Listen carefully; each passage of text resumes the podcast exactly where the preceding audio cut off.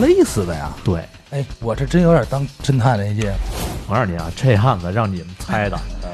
比警方破的可快。我跟你说，警方太干净，这要阿达我们过去打眼一看，甭问了，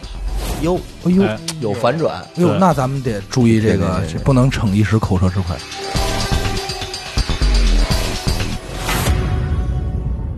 大家好，欢迎收听娱乐电台，这里是悬疑案件，我是小伟。阿达，徐先生，然后这期呢，呃，死狗跟咱们一块儿录一期这个案件啊，平时他也老听，所以嗯太一好奇块儿了。听一回现场的。我为什么来呢？就是也省点流量，省得我再回去再下了。哎，对对对对。今天这个案子是许先生主讲啊，我我在那之前，我先承认错误呗，呃，你要承认什么错误就是那个工科机动队的事啊哎儿啊？， 这不是已经已经喷我吗？这个也无所谓嘛，无所谓。先先俩，第一个是这个，是伦敦确实不是地中海气候哎，，说错了，无知是的无。知无知温带海洋啊。对，对不起大家。啊，胡随随口一说，然后实在抱歉啊，以后严谨一点。哎还有就是这个，到底是念壳儿是念壳儿？这个无知了，无无知了，了，无知了，无知了啊！因为反正我身边人都念壳儿啊，哎！ 听大家，听大家。啊听大家的啊，哎，然后许先生开始今天的这个嗯案件。啊行，咱们就开门见山啊，直接说案子。哎，事情呢发生在二零一零年，地点在10年对嗯一零年嗯，地点在这个黑龙江省东南部，又是国产，嗯，国产一个叫东京城镇的这么一个小城，黑龙江的东京城镇，哎，就是到听底是名国产是日听名字产挺国际的嘛，嗯，啊，因为这个城呢，就是流动人口比较多，嗯再加上属于一种就是那种三管三不管的这种啊特殊性啊，啊啊这个小镇呢也是比较乱。这次案子就发生在这个城镇里。啊！一零年的五月，警方在调查一起人口失踪案的过程中啊，走访到这个东京城镇杏山村，呃的一户农家院儿，啊在这个农家院儿的菜窖里发现了两具男尸。怎么忽然间就发现两具男尸呢？就走访人家是调查失踪人口，对哦，调查这一块儿的时候，嗯，肯定是有原因的啊，别着急。然后在清理到这个菜窖深处的时候，又发现了一具这个早已腐烂、只剩下白骨和一头长发的第三具尸体。白骨连着长发，对，那就是一女尸呗，头发不是不太容易腐烂吗？对等于就是说，本来你这个头皮会拿着这个头发，嗯但是当你露就是烂到一定程度的时候，这头发肯定也就是摊在那儿，嗯，对吧？没错儿，然后咱们呢，先说这个前两具尸体啊，嗯这两具尸体呢，呃，就不卖关子，就直接告诉你们是谁嗯，啊，是刘家的两个兄弟，刘家刘姓兄弟， 对，一个是刘老大，一个是刘老二，一个是刘老六。嘿，六十六 岁刘老老六，然后事情是怎么着呢？是这这样是啊，够能生的，四月二十四号，就是跟媳妇儿离婚二十年的这个已经六十五岁的刘老大，啊找了份工作，在村里的一个建筑工地上给人做饭啊，啊。工友们反正都挺满意，就这么着干了三天。嗯，第四天的时候没来，哎，哎，也没请假。嗯，然后这大伙儿呢都跟他有的不太熟嘛，嗯也就是说，啊、有的也没在意，嗯但是肯定是有人知道这样嗯嗯啊。然后这信儿呢就传到了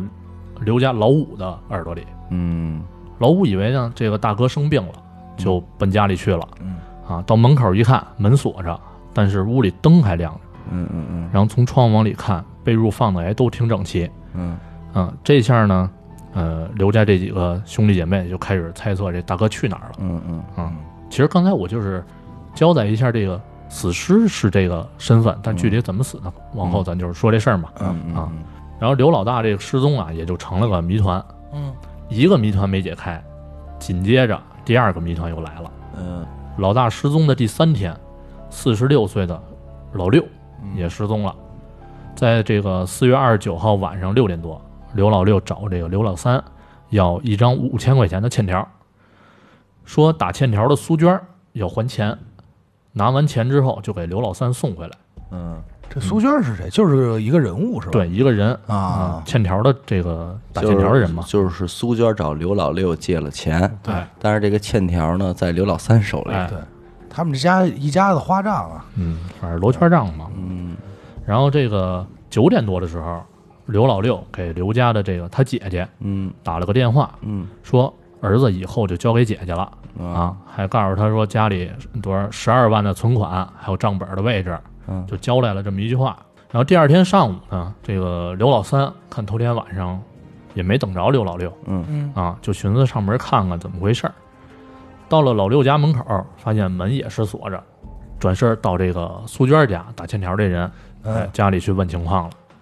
苏娟说，头天晚上啊，已经把这个五千块钱还给了老六，嗯老六呢还把自己就是承包的二十六亩地，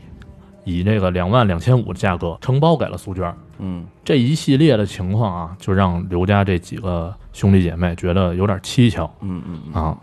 几个兄弟姐妹呢都知道怎么回事儿嗯，是四月初刘老六跟媳妇儿打架，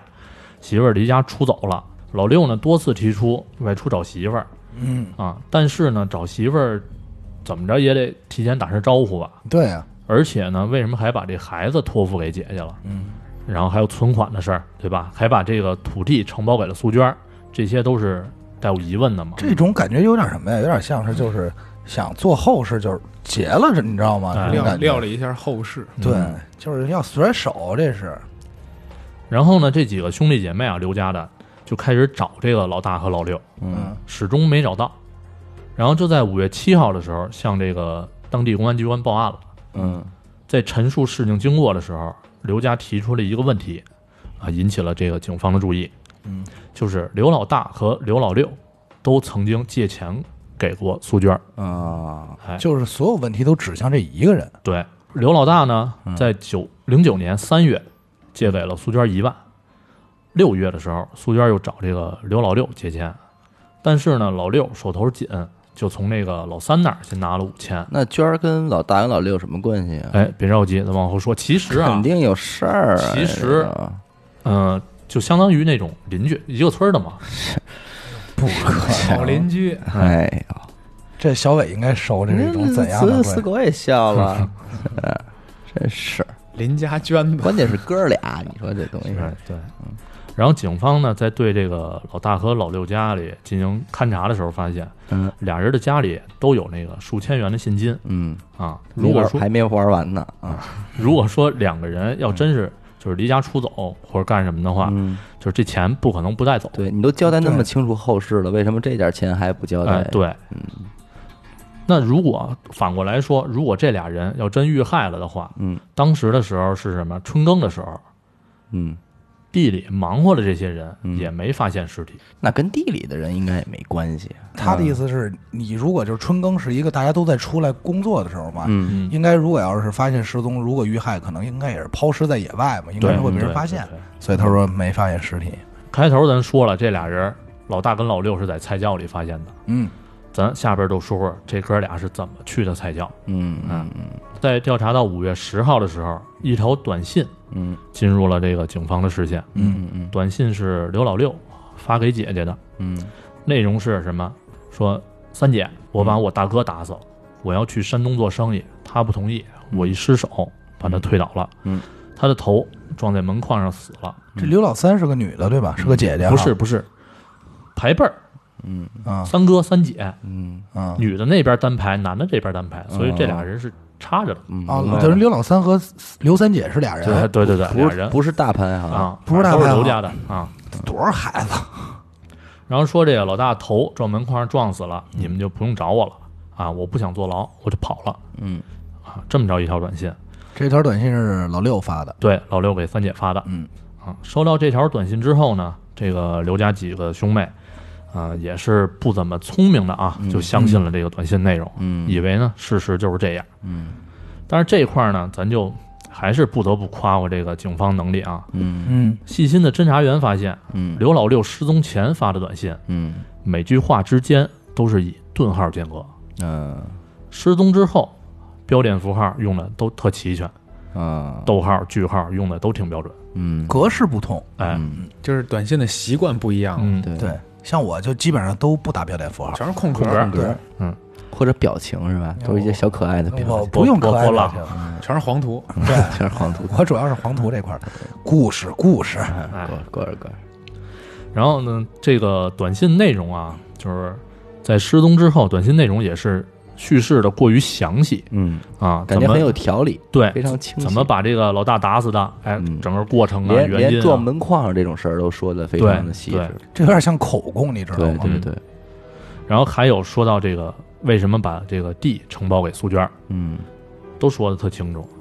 那你看啊，其实如果他们家里人信了的话，理论上就不应该报这个警嘛，嗯，对吧？说明还是觉得怎么着是要把老六追回来，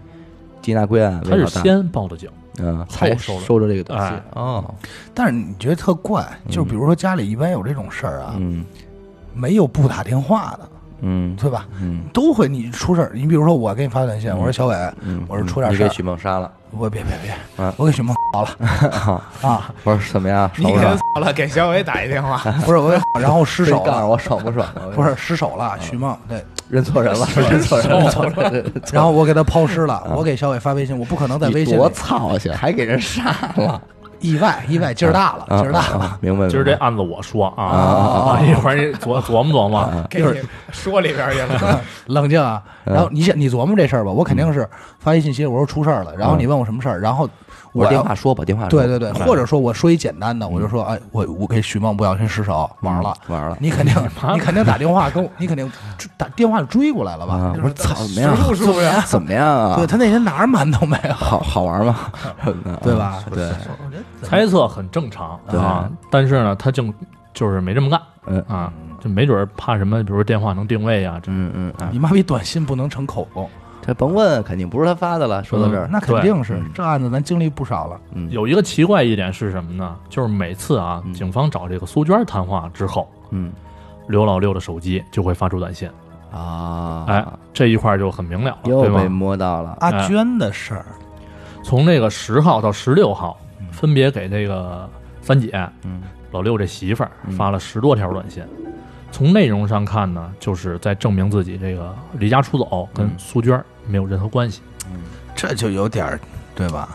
此有点地儿道无理啊对，此地对无银三百两。啊咱这块儿也不卖关不，咱这块儿也不卖关子了啊，嗯，就是凶手肯定是苏娟儿没跑了。阿对娟，啊，警方呢也是把目标锁定了他。嗯当时呢，初步认定老大和老六已经惨死在这个苏娟手中。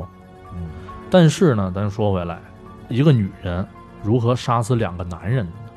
这又 是因为什么呢？什么死法都能我跟你说，这种当务有时候保不齐我就上了。哦，你差点死在 不是，不是我差，不谁要的，啊身上是吧？不是，就是这种。你因为什么？一个男人，啊嗯你他找你，你多少还有点戒备之心吧，嗯，嗯，对吧？但要是娟儿找你，这那不好那就说，啊破鞋露脚尖儿对，了。姑娘叫小圈娟儿，儿 对 破，鞋露露脚脚尖尖儿。儿，哎咱们啊先简单肯介定是老师让他交学费，他说等两天儿，等两天儿他然说后弄他这死一人管老大、老三、老六借借钱去，钱去，差不多这借钱歌交儿学费。啊凑合着，就是说他吧。咱今儿说的是不是这歌的典故反正啊？等两天肯定是有啊啊。咱就先介绍一下这个苏娟儿嗯啊，呃，一九七零年生人，说嗯，什么呀？一九七零年，狗，嗯继续，故事继续。我现在都不惊讶，嗯我只是为了让他说出来。嗯二十三四岁的时候呢，就嫁到邻村儿，嗯，然后零一年的时候，苏娟就自己带着四个孩子嚯，回了这个娘家玩和父噼母里这扑块儿。噜啊！零一年已经计划生育了，这别不着呼急吁，这国家四个政孩子策。啊，我具体说一下。嗯四个孩子呢，一个是亲生的闺女，嗯，一个呢是他妹妹的儿子。他妹妹等会的儿对，就是他侄子呗，呃对，不是他呃外外甥嗯甥外外外甥甥啊。然后还有两个孩子是他不知道这个谁的他弟弟的一儿一女啊，啊，他外甥这是侄儿，这是俩一个侄外甥俩侄儿，还一还一闺女，嗯嗯，不呃对，那他是一好侄子侄好女人啊，侄侄子侄女外甥闺女四个孩子。好人小娟儿，嗯，然后苏娟儿这爷们儿呢是在这个浙江打工，嗯，俩人结婚三年以后就开始分居嗯啊，但是呢一直没离婚，那有事儿呗。对。然不和后随着零一年母亲去世和零八年父亲去世，嗯啊，现在呢就是他自己带着孩子这么住的一个这么一个情况嗯嗯嗯啊，寡妇带着四个孩子呗，呃也不算是算寡妇。嗯活寡。活寡，守活寡寡，嗯然后五月十九号，警方再次来到这个苏娟儿家里，嗯，侦查员卜岩嗯，姓姓李 吧？你跟我说是不是姓李？姓姓卜，人姓啊卜，啊，我知道，一个数一个数一点儿那对对个对对吧，对啊，我认识啊这个卜岩姓儿，就是咱看似无意的啊，问了一句，说你家有菜窖吗？哎啊，哎，苏娟立刻否认。这个其实就引起怀疑了嗯啊，因为在之前走访走访的过程当中呢，就是了解到苏娟家里确实有菜窖，嗯，而且那会儿农村里啊几几乎家家都有菜窖，尤其是对东北那边嘛，嗯对吧？？然后可能之前就是猜到呃猜到过藏尸的这么一种可能性，嗯，这一矢口否认就有点可疑了。这就有点聪明反被聪明误。嗯，这就让几位警察叔叔就是不得不搜索一番了那嘛。肯定嗯啊，哎，在院子里呢搜索一阵儿，很快就发现了这个菜窖的位置。菜窖面儿上啊堆着一米多高的杂草，嗯这个杂草呢有点奇怪，它不像这种自然生长出来的嗯啊，就是很像故意放上去的，就是为了掩盖一下。挪开这杂草之后呢，菜窖铁盖儿上还压着一个废旧的轮胎。嗯，铁盖儿，对，因为菜窖都有都会有一盖子嘛。就是门嗯，啊嗯往下去哎看他就看外边看着我明白了跟一景似的，我明白了，，那我知道了。然后这个卜言就打开了这个菜窖，嗯，嗯，不严，嗯，一股腥臭之气，德国的侦探，不不至于那么腥臭，反正就是堆满了各种垃圾嗯啊，也是臭气臭气熏天啊。嗯，当他们呢准备这个顺着梯子往下继续查看的时候，嗯，这苏娟就冲过来了嗯，啊，又抓又挠，就是死死的拽着这卜言的胳膊，不让看，哎，对，就不让看。撒破了，把手撒开，对东北的嘛，嗯嗯不让黑龙。黑龙江的，其实不让看，就是不让他进菜窖嗯啊，就在外边就给拦着了嗯。但是这一行为呢，也是被两位侦查员给制住了。嗯，那肯定。那必须得进了，这个对，嘎你，你看啊，三米深的菜窖里边堆满了各种垃圾，然后侦查员用一把大叉子嗯在垃圾上划了几下之后，挑出了一个床单的一角，哦接着就是人的一双脚。哦，哎，在之先是后床单啊的一角，对，然后就人脚了。嗯，那裹着呢，对，嗯在之后就发现了这个用床单包裹着刘老大和刘老六这尸体嗯，啊，两个人面目狰狞，嗯舌头就已经露出半截儿来了。哎哦，勒死的呀！对，哎，我这真有点当侦探那劲嗯啊！这一一听舌头就知道常识勒了，死常识啊，咱们这来继续，那就不会是李伸探着长舌头干些什么事儿的时候忽然死了吗？可能馋死的。， 对，嗯不说呃，略略略舔呐，哎对舔的时候，舔什么时候高兴死了，舔什么东西的时候死流着了，哈喇子流 死。对，高兴死了，没得着过，说嗯嚯，略略略略，死。回到故事，反正到现在呢，这个刘家兄弟失踪这谜团也是解开了嗯啊。苏娟呢，也是对这个杀人过程供认不讳。嗯那具体的杀人过程，我简单说一下，嗯，就是我时想间，听嗯点细节，哎，听点细节。 时间呢，回到这个四月二十二号，哎，刘老大就找这个苏娟说要再婚，因为嗯离婚二十年了嘛，嗯，啊，需要用钱。这是哪年？一零年，一零嗯年，他是七零年生人的娟儿嗯，二十多岁结的婚他嘛，今年是四十岁，四十，但是刘老大已经六十六十五了，够敢玩儿的。跟谁在？跟跟老大再婚，不是不是，老大说自己要再婚哦哦哦啊，哦，说想找一个，哎，对，说需要用钱，嗯，就让之这个苏娟把之前那个一万块钱钱还还给给我他花完钱，啊。但是苏娟呢，当时是拿不出来，嗯，就敷衍的说你就找我不完了吗？：“那哥儿就来了，嗯等两天儿。哎哎过再等两天”。，对，就敷衍的过几天再来嘛。嗯然后二十六号的时候，这个刘老大这次就准备拿钱，嗯，苏娟把事先准备好的装有这个安眠药粉末的两粒胶囊， ，no，就骗这个刘老大给服下了，嗯，嗯我大郎喝药了，试试新药。试试新药，有点那意思。说这药可跟以前不一样，噔劲噔儿噔噔的，劲儿大，不愣不愣，对，我告诉你啊，这案子让你们猜 的，嗯比警方破的可快我。跟你说，警方太干净，这要阿达我们过去打眼一看，甭问了，嗯，我这噔噔噔噔的，我都刚看见菜窖，我就说把娟儿抓起来吧。就是把娟逮嗯了， 就这点破事儿，我说就是娟儿的事儿， 对歌歌词儿都写了有歌为赞，嗯，对，然后等这个刘老大昏睡过去之后，嗯就将其狠狠的勒死。嗯，然后他再就娟儿自己下的手，对，就他一人，嘿，那他这四个孩子呢？加肯油定啊，是在睡边上。了，就是嗯说白了肯还是应该是分开住，然后说晚上你来，定是睡了。哎对，这只是什么呀？这只我刚才说这点儿，只是这个苏娟跟警方这边的口供，你看人思我现在有孩子就是不一样，他知道这事儿，我都把这四个孩避子着点忘孩了，子。 对他知道这事儿得避着点孩子，背着点人等好好孩父子亲睡好了父再说，好父亲，然后呢，就用这个床单儿裹严实之后，就是给扔菜窖里了。嗯，做完这一切啊，苏娟想到了那个老六那儿嗯还欠着五千呢，这眼看到期了也没钱还，嗯就索性一不做二不休，一块儿啊吧，哎，但是老老六六也没弄找他要是吧？老六 老六没找他 要， 老六有点冤，哎，老六说：“我玩完花这儿就花这儿我没呗，跟你说吗？？六十六岁刘老六嘛，嗯，都搁这儿了。就”然后二十九号晚上，苏娟就把这个刘老六也骗过来 了，啊，用同样的方法说六哥给他弄哎了，呀有新药，嗯，快点儿，大哥用了不楞不楞不，能用了，他肯定不能说大哥也你用，也过来不楞 不你也楞过吧，来不他肯定能。不能说大哥也用。对，嗯肯定是有这细节，但是具体怎么玩的，一会儿后边不，就是告诉咱你。说正经的，这案子啊，嗯老大和老六到底玩没玩？嗯，他不算玩儿，嗯，就我觉得蹭蹭，我觉得让徐梦讲吧，没准对还还能有点惊喜，对，哦有点惊喜，没准就是你心想动不到这些东西。没准是老大和老六玩儿。 因为如果要我要现在这么告诉你，老六跟老大玩了，啊嗯，那你觉得苏娟她肯定是不不不怎么样，对，对吧嗯？但是后边我会告诉你，苏娟这人其实挺好。咱反正有的说，哟，哎呦，哎哎有反转，呦，对那咱们得注意这对对个对，对这不能逞一时口舌之快。娟儿好啊，觉得不错。老嫂子那是，继续说你啊，别胡说八道了。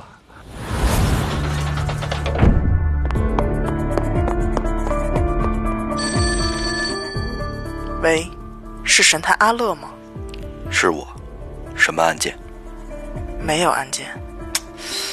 再见，哎，别别别，我是想听您给我讲几个案件。这种事情不要找我，去听娱乐电台，那我怎么才能加入组织？关注微信公众号“娱乐 FM”，加入微信听众群，那里有你想要的。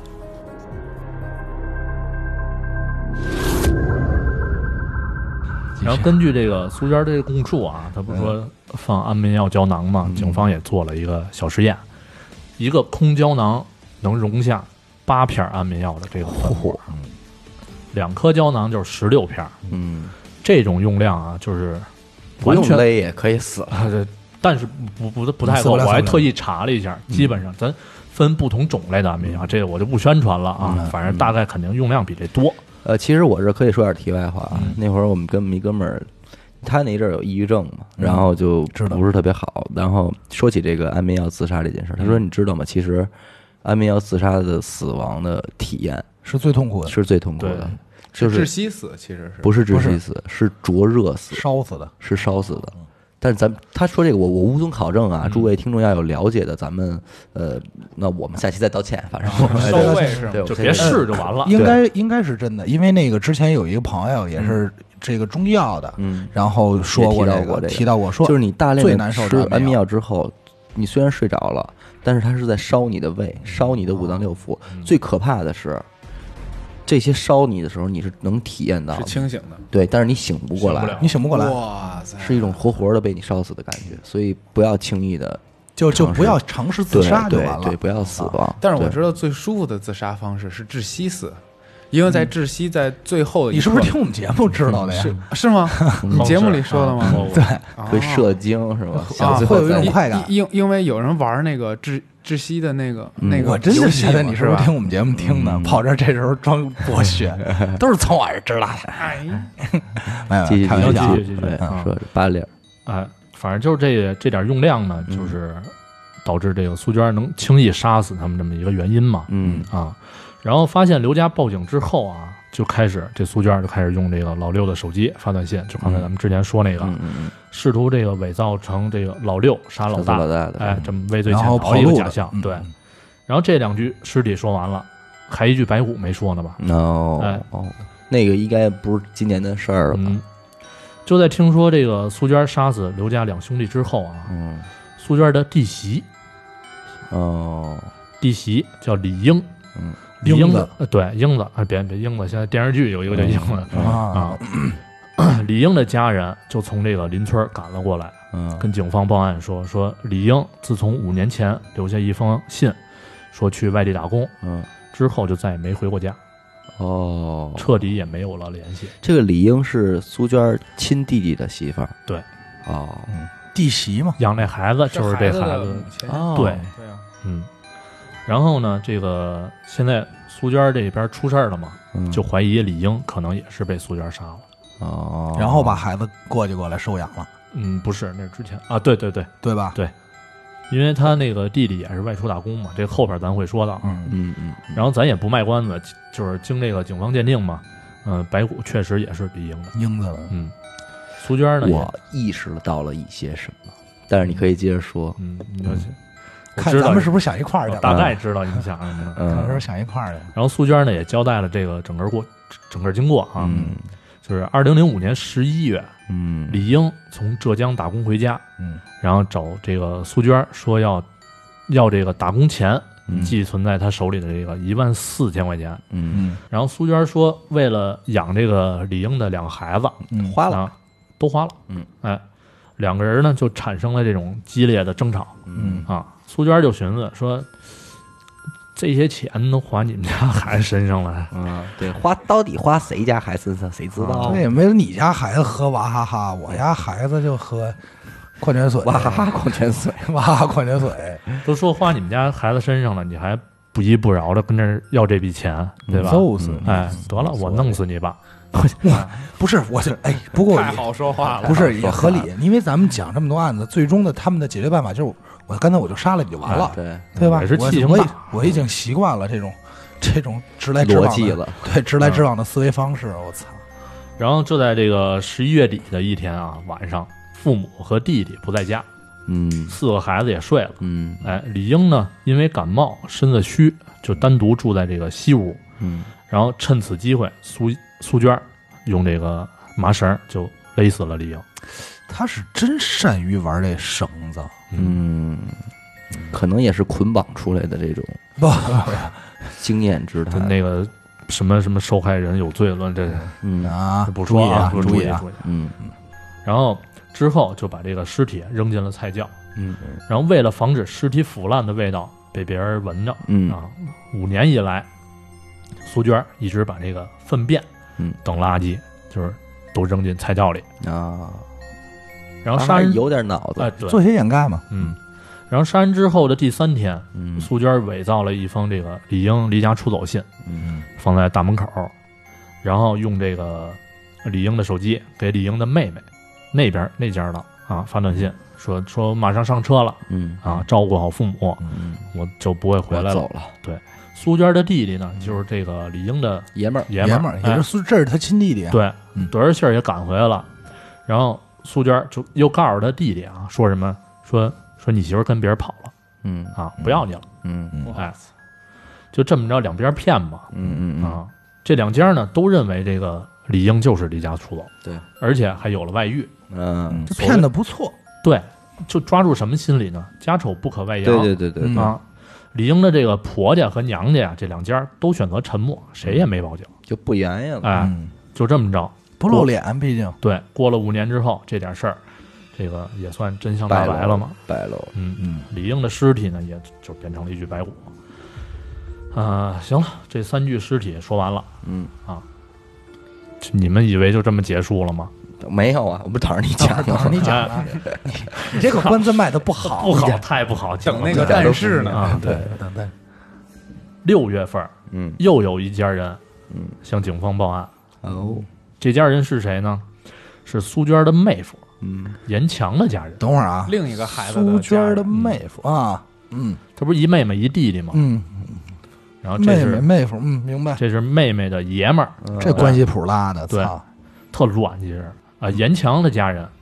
就跟这个警方说说严强啊，七年没回过家了。哎呀，得警方也是惊了，说从这个从警十八年的这个补严警官啊，嗯不严啊说情况，哎哎，说说女性杀人案子也办过嗯啊，杀仨就已经够可以的了。嗯如果说严强也是这个苏娟杀的，那她简直就是这个宁安头号女杀手。嗯，宁安就是这个这个市地名嘛，啊，对地名。然后经过审讯呢，苏娟也是没抵抗嗯啊，就承认了严强也是她亲手杀的。嘿怎么回事呢？在二零零三年二月，嘿，苏娟的妹妹苏宁，嗯，哎，开电器去了吧，行，是这可吧？能都是化名啊，肯定不不太可能用他真爷们儿名是。不是叫大钟？嗯，有可能。因为他可能叫中富，嗯然后这个苏宁和这个严强俩人从浙江打工回来，嗯就因为感情不和，苏宁呢就提出要离婚，但是严强不同意嗯啊。为此呢，严强也不知道是，哎，为了表忠心还是为了发狠啊，嗯就用菜刀剁掉了自己的一截手指头哎，他就是发狠这不是说唱啊，是吧？前两天那个说唱这块儿呢，嗯意识然形后态，然后那意识形态个感到害怕的苏苏宁啊，就在这个苏娟的帮助下，就偷偷的就离开了杏山村嗯啊。一个月之后，本以为这个苏宁回娘家的严强，发现媳妇儿跑了之后啊，也是气急败坏的找到这个苏娟家，嗯抄起菜刀就扬言说要这个砍死儿子嗯啊，说只要儿子死了，苏宁就能回家嗯，啊，也不知道什么心理，他妈哎呦这是什么逻辑？啊，这你看这当爹的就是受不了这个，受不了了，听不了这个，我现在就是你你你从一个为人父的这个想法，这个逻辑就你能不是说，话的时候，在夜里先把墨镜给我摘了吗？就是这个逻辑就不是人，嗯你知道吗啊？为了让自己媳妇儿回来，把自己孩子砍死啊！ 嗯，这也这都不用人父，这就是一个正常人也不也不会应那么该有的干这个对逻啊辑，太混了。然后苏娟呢，就是为了阻拦他嘛，嗯，把这个严强就是推推到了院儿里，随手就抄起一个玻璃瓶子，就砸向了这个严强的太阳穴。我操你妈！哎，反正就是不是东北话，我操，我整死你，整死你，我操你妈的！十几分钟以后啊，这个严强就断气儿了。初真次他上妈准，啊，就打太阳穴，因为如果要劲儿稍微大一点的话，寸就了休克也是寸了，啊。这人这这这女孩儿，这娟子就是当杀手的命，天生的，嗯，杀人不费劲，我操，但是啊，就是这个初次杀人的苏娟嗯就已经觉得害怕了。那肯定，但是这时候呢，就刚好这个苏娟的老爹嗯从外头回来了，啊，苏老爹，哎，看见这一幕，老头儿也是没报警嗯啊，那就自用己家闺女嘛，对，就用了这个呃四轮农用车嗯把这尸体装上之后就给拉走了，嗯回来也没说尸体怎么处理的，嗯嗯。然后在零八年之前，咱不说了吗？零八年老头儿因病去世了，嗯，严强的尸体下落也就成了谜了，找不着了。这老头儿也够狠，嗯，苏家老头儿苏大强啊， 这不是你吗？是倪大红老师扮演的角色，继续啊，然后按照这个苏娟的供述呢，她是误杀严强，嗯啊，就是误杀，但是后来的行为啊，就有点主动了。咱们看起来就是早有预谋，因为这事儿，这个大强给他开蒙了，哎，尝着这味儿了。李昌钰说过，嗯这个冲动杀人和这个蓄谋杀人是两回，咱之前不是说过吗？像用绳子这是就标准的蓄谋，您都安眠药了，对对对对，对吧？这个其实他杀严强这一点啊，嗯能看似确实是冲动杀人，因为就抄起一瓶子随便一拽，嗯也没说是碎瓶子拉拉脖子，对吧？他就只拽太阳穴了。嗯但是后边他做这几步呢，嗯，就是觉得有点儿嘖有预谋，怎么回事呢？他在严强死后啊，苏娟以这个严强的名义，嗯就给广东在广东严强的姐姐发了一条短信，嗯说这个嗓子发炎说不了话，这就是开始初次用短信。啊，哎，说要借一万块钱嗯盖房子。这这还能借钱啊嗯？嗯真他妈行，然后因为是以严强的身份嘛，明白然？后他说这个盖完房子之后，等苏宁回来，好好跟他过日子。嗯严强的姐姐呢，也是按照短信啊，就把这一万块钱打给了自己的母亲嗯嗯，啊，严家的母亲。然后严强母亲看见苏娟儿过来拿钱来了，嗯，就觉得纳闷儿，对啊，怎么着也应该是他媳妇儿来拿，呃，严强自己拿啊对拿来对吧？对，或者他媳妇儿嘛，，对，然后苏娟儿谎称什么呀？谎称这个严强不好意思见家里人，嗯啊，就委托他过来拿。嗯但是呢，严强严严家人啊也算聪明，没给，嗯没给啊。然后回家之后的这个苏娟儿还是故技重施，嗯，再次用这个严强的手机说你们就给一圈儿吧呃，，不是不是这么说的，嗯他就放弃这念头了，啊，就发短信给这个严家人和苏宁说我不要了，行了吧？说出去打工了，嗯，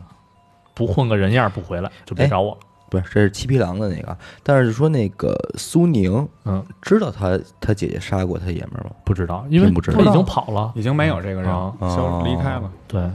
这是真跑了呀，苏宁嗯没跟你说卖电器去了吗？嗯，然后这个案子基本上说到这块儿就都结了嗯啊。然后后来呢，咱就说一下这个记者在采访嗯采访苏娟儿这个过程当中啊，，记者呢是先走访这个苏娟儿邻居嗯啊，了解到什么呢？就是每个人对于苏娟儿杀人的这个事儿都觉着不太相信啊，就无法相信。一个邻居说什么呀？说这个苏娟人很好，很热情。本嗯分啊人，你对，看热情，嗯，父母相继过世之后呢，自己就一个人带着四个孩子过。嗯，邻居们呢也都说这个苏娟对孩子们也很好，嗯尤这其我是这我猜到了，对，尤其是谁呢？尤其是弟弟和妹妹的孩子，十分溺爱。给给娃哈哈，呃，这这给什么都给对吧？哈啊哈，。家里条件啊，经济条件虽然不好，但是呢，对于孩子的这个要求还是有求必应。不护短儿，对嗯，啊，用的书包啊、文具盒啊这种都是村儿里最好的。嘿主要是都是 Nike、阿迪的，嗯啊然后苏娟呢， 能那个开拖拉机、骑摩托，能干活儿，男人干的活儿啊，她都能干嗯，啊。看不着她闲着的时候，女强人，对。然后晚上家家户户都都这个休息的时候，她还他得出来了，啊不是不是她不出来 出来出来小啊活了， 我这忍着就不说这点事儿。上钟了，她还干嘛？还洗衣服啊，就是反正就是街坊邻居一顿夸，说好人，哎，好人。一生平安那种，然后住在这个苏娟家后院的这么一个邻居王国胜，嗯啊，就说这个苏娟长期是什么呀？开着灯睡觉，灯一宿一宿的亮着啊。有的村民，那睡还是不睡啊？啊咱就什这么个什么色儿的 灯啊？就是就这普通灯，咱这普通的粉色，带兜里去了快。啊刷刷一粉灯泡， 然后有的村民还说什么呀？说这个苏娟常年失眠，哦这都是事实。然后喜欢抽烟，一天一包，嗯，还提那跟我一辆啊！有意思的来了，就是有人提到这个苏娟儿跟刘老六的关系的时候，嗯，一说这话的时候，表情就有点儿那种暧昧表情，哎，他们就搞搞那什么，哎，那这这咋能说呢？这搞研亲热，哎，亲热，然后就说他俩好，嗯，然后王国胜呢也是回忆说，这个刘老六之前啊，似乎对于这个严强的死，嗯，略知一二。哦，哦，有一次，刘老六这个喝醉酒之后，就跟自家三哥刘老三说：“嗯，说如果我死了，一定是死在了苏娟手上。说操，太拿人 了，”这拿句的真话好嗯就，真让他说着了。死他怀里，死的跪倒在他石榴裙下，是吧？在七月的时候啊，记者是在看守所嗯见到了这个苏娟。嗯这个女人呢，就是没有什么狰狞的长相，嗯，啊很就平和，很就是普通农村那种女人嗯那嗯那好样看儿。吗？你听我说啊，皮肤黝黑啊，啊，身材比较高，就是阿达装一长发，啊对，阿曼达呢？我们天是一个，是一阿曼达，然后一双眼睛啊，喜喜欢这个死死的盯着人看。 哎呦，嗯我挺害怕这种人的，其实然后自勾的，对，然后长期失眠呢，使他这个双眼周围长满了斑点儿，哦，双手的关节也是，双手的关节啊也是这个就是十分粗大嘛，因为就老干干活活儿儿啊、嗯，然后为了让这个苏娟配合采访，警方呢就给他准备了一盒烟，嗯啊，抽了一口烟之后，他说，到看守所的第一天啊，全都交代完了以后，嗯睡了一个好觉，哎，足足两个小时。你瞅瞅，这么多年头一次睡这么长时间，俩小时，俩小时，俩人哎呦，可能就是心理上有一些他肯定阴影和压力，他瞒着，这都是事儿。对。然后呢，苏娟就提到了这个与就是警方那边口供不相符的情况。嗯苏娟说呢，说这个杀死刘家两兄弟啊，不是为了钱，嗯，而是因为他们都是性侵犯。哦，哎，那就跟这几孩子就搭上了，嗯你是这么想的哈？嗯，你知道我是怎么想的吗？嗯我能说吗？现你在说我在猜会不会刘家兄弟和这个他的兄弟媳妇儿有什么染，让他发现了，他生气了，我我说你他妈的跟我弟弟好，你还出轨，嗯，不是，不是？我我猜的是啊，你看他人都杀了，这嗯孩子的父母他都杀了，嗯为什么杀？可能就是因为对孩子不好，嗯跟他好的这个老六为什么也能下手杀呢？可能就是因为老六也对这些孩子不好，动这孩子就是你弄谁都行，你动这几个孩子，嗯我跟你拼了，对我就给你护崽下药。啊，护崽儿那种心理是吧？我觉得可能没有护崽儿那么简单，保不齐这几个孩子也是遭过毒手，你知道吗？嗯没有咱们其实想复杂了。啊，嗨，听我继续说就行。嗯，这个一零年四月份啊，嗯苏娟儿的弟弟出门打工，苏娟儿一个人带着孩子生活嘛，对吧？就她一个人跟四个孩子这在这个院儿，然后刘老大和刘老六经常借着这个帮忙干活这么一个机会过来骚扰她。就骚扰娟儿，对，因为都知道家里家里就这一女人了，没人了啊。活寡嘛，活寡。对，这农村有这样的，有这样有这的。样的，嗯你上那儿腻歪着去，但是呢，刘老大因为这个岁数大了嗯啊，也玩不动，不行了，就有没心得无逞力，，有心无力，没得逞。就蹭蹭。哎。 哎，那老但是六呢哎老六就是强奸了，成哎，成长了老，还真就是硬上的，对，硬上的。然后苏娟这块儿就说了，说我不明白为什么男人都这么对我，啊，婚姻就是本来不幸嘛，嗯让他对男就是让他身心疲惫。嗯当年春节的时候，就得知了这个丈夫，他不是在他爷们儿不在这个宁波打工嘛，嗯，就与人同居了已经，他爷们儿哎，并且呢那边那个女的已经怀孕了，有家庭了，对，苏娟对这段婚姻，自己这段婚姻就已经彻底死心了，啊，因此啊，就是加上这点事儿，也是个苦命的人，对，就痛恨这个所有男人。嗯然后他就想到了把这个安眠药粉末装进胶囊里边，骗这个刘家两兄弟说是这个男性保健品，哦，哎，还真是这么用的，真是这么用的。真给断出来，他还动了一脑子是什么呀？他就是想这个男人太重了，自己搬呀，就是要真死了躺地下挪费劲，说咱俩去地窖玩儿，差不多这意思。他就说什么呀？说这个孩子都睡了，咱别在屋里，咱院里，这么着。就是找凉，凉快，就是离地窖近点儿，就玩对野的。对，然后还把这个布单儿就给铺地上了，这么着。一哎裹直接就齐了，看着星急空了哦玩儿。哦，然后哎，那这个老嗯六应该也不是第一回和娟子发生关系了吧，这咱不好说，他只是交代这么，应该嗯是我觉得应该有一段时间了。对，有一应该段不是第一回了，因为你想啊，一旦被强奸以后，他就威胁他，嗯对然后肯对吧，嗯，有可能。逼良为娼嘛，然后这苏娟在看守所里啊，就说想就是唯一的愿望就是想见见这四个孩子嗯啊，自己的闺女已经十四岁了嗯啊，妹妹苏宁的儿子呢十八岁，嗯弟弟呢这个女儿十二岁，嗯儿子八岁，就这么四个孩子。都是挺要命的岁数，对这都弟弟家八岁这儿子啊，嗯，就一直称呼苏娟叫妈妈，嘿，哎，就当亲妈认了呗。但是年幼的他就并不知道自己叫了八年的妈妈是杀他妈的人，对，是杀他妈的哎，杀死了自己亲生母亲而，而且他妈的尸体就在院里，对，就在院里。哎呀，他还最后就哭了，嗯哭着说什么呀？说这个，在这四个孩子当中啊，就自己亲生这闺女是最不得宠的，嗯，就是加倍的对弟弟妹妹的孩子好对，，他也觉得有亏欠，对他觉得有愧于于这个几个孩子，嗯就补偿内你知道吗心的这种愧愧疚嘛。嗯然后他就他就说什么呀？说我想到的是把这四个孩子养到成人那一天，他自首去，我自杀。哦，哦就结束自己生命，因为对生活已经没有希望了。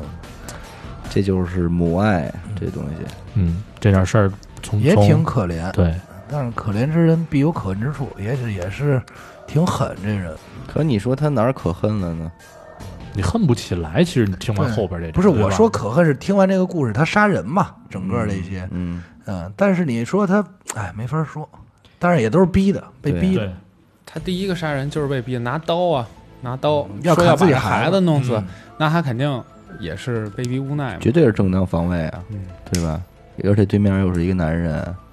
嗯我觉得他做出点东西很正常。再一个就是说什么呀？但是其实啊，嗯第二个他不该杀他那个，那个要一万那个兄弟媳妇儿嗯老，对老大啊兄弟媳妇儿兄弟媳妇儿要一万四那个，他不应该动他。其实，但是我估计啊，因为这个人是咱们讲案子讲挺多的，人都这样。你一旦就很多事儿啊，你从来没干过，你觉得这事儿特可怕。一旦你破了这个戒，嗯，就无所谓了。是那不是说了吗？杀人和不杀人完全是两个世界。对，当你杀过人，你就已经不是普通人这个世界思维了，了，你已经是另一个世界了。嗯就是你用杀人可以解决的，那就不用想别的了，嗯。就是给你勒死。不过换句话说啊，咱们咱们先给娟儿道一歉啊，道一歉之前咱们不能那么瞎说人家。就是说，你说这个这个社会啊，无论是你说在过去在农村也好，还是现在在城市里，就好像这个寡妇、单亲妈妈什么的，就就特容易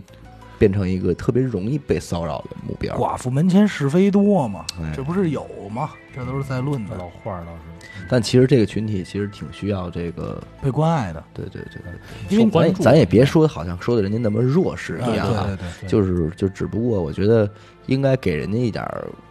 呃，好的空间，好的是空吧间？，嗯好的环境，嗯，嗯，不应该因为你也想这么一个事儿，她寡妇首先她本身就相当于占一个弱势，家里没老爷们儿，嗯她为什么是非多呀？无非有两种，嗯这个咱们听的啊，无论是书、电视剧什么的，无非就是这寡妇自己，嗯对吧？嗯她她不踏实，年纪轻轻的守了寡了，嗯，对吧？有欲望。还有一种就是什么呀？你家里没人，我就欺负你了，谁能替你拔创去？嗯谁能替招拔创？是吧对？人家嫌人觉得没有顾忌，对，但是那你要咱按这个逻辑说的话，真正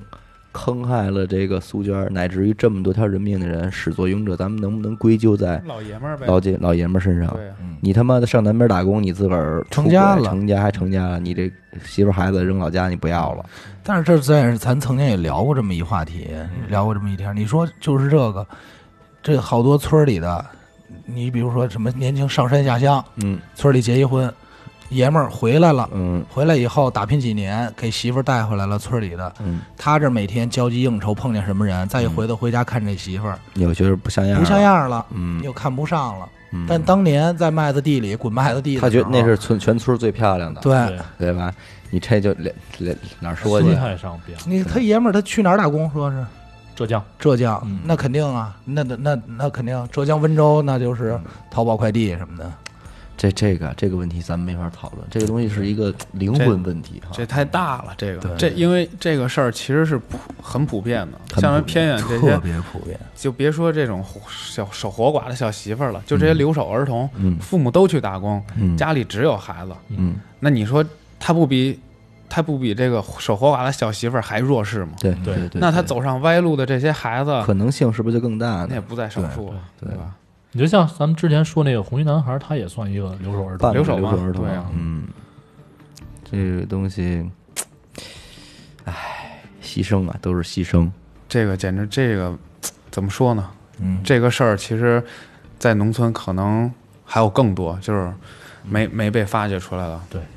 因为这个种我事甚儿，我甚至都觉得，在可能咱们再说到，比如说在四十年前，可能死一个人就就是可以这么轻易的被被处理掉，嗯，就那个时候太正常了。因法制为也我不我健全。我之前看了一个小40一个年节前嗯目，一个小媳妇儿，她在她犯案是因为她把她婆婆杀了，嗯然后被抓被抓了以后，她竟然说出什么话，你知道吗？就是前些年啊，这个小媳妇儿也就二十来岁，二三十嗯岁，她居然说：“我从来没想到我杀人，我杀了人是要是要被抓起来的。”哦啊，她家里也有孩子，她她婆婆欺负她到什么程度？就是法律意识不健全，就是就是太欺负她了，嗯然后她就有一天实在欺负她受不了，她也是丈夫出去打工了，嗯，实在欺负她太受不了了，把她把她婆婆杀了，杀完了也没也没管，就放那儿，就而且嗯是她没有法律意识，她不知道就是我杀人法是盲犯法盲对法盲，她她直到她被抓起来，人家说你这辈子都见不到你孩子，她就说啊为为什么哎呀？嗯就为什么？他觉得嗯是这么这事儿就这么严重，对，在这种偏远地区，她别别提法律没准他了，还得讲讲讲理呢，说他都这么欺负我了，我还不能对杀嗯啊他？，对他欺负我，我就把他杀了，好像还说把他吃了，嗯，哈 我哈操。 但是对，太就是恨了特别狠。我这，但是你一看他一脸纯良，你看不出来他是是这样一咱个嗯人。再这么说啊，这婆婆没准还是觉得她是我儿媳妇儿，我就得这么对嗯哎哎对，理所当然的所以为为什么愣他让他欺负这么多年？对，就是他觉得婆婆欺负我就应就应该的。只对不过她欺负的太狠了，她被对别的你婆婆欺你负。嗯说这个这上哪儿说理去？那他买你妈没地儿说理。啊，他别说法律了，他连最起码的对就是对人的这个人性的，人性他都不知道呢。嗯，你说他，而且你说这孩子多无辜，这老爷们儿从大月亮回来，媳妇儿把老妈杀了，留一孩子。嗯老妈没了，媳妇儿没了，就都是是这样可怜人。你说这，就按就按他们这种概念来说，这我估计这当爹的也不养这孩子了，没错，也不要了那再成家立业了呗，啊，对吧？恶性循环了。其实每当这个案件录到这种这个时候，就是探讨的时候，其实我是觉得这个案件最最好的地方，就是大家听这个吧，就是真的是能给生活一些反思，就是认识一下这个这个世界的全面的一点儿，对是吧？对，每次录这个案件，咱录这么多案件，我每到听一个案件，还都会重新品一品。就是啊，其实就是你会发现很多案子都是咱们讲这么多啊，雷同但又不相同，对这个然后世界太多元了，对什么情况都有可能出现。每个人的想法，他为什么要做这么奇怪的事儿？他都是看上去特别奇怪不合理，但是你站在他角度反正哦，嗯那可能对于他来说，这真的只就是唯一个一必解然决的办结法。果吧。情理之中，意意料料之外，外不是意料之外，情理之中。对对对情对理对之。对外是吧感谢您收听娱乐电台，这里是悬疑案件。呃，我们的节目会在每周二、周四的零点进行更新，关注微信公众号“一乐 FM”，扫码加入听众群。我是小伟，好的，徐先生。啊谢谢死狗，谢谢四哥，我跟咱们这儿聊一期啊，哎哎，我们下期再见。哎，再再见。见。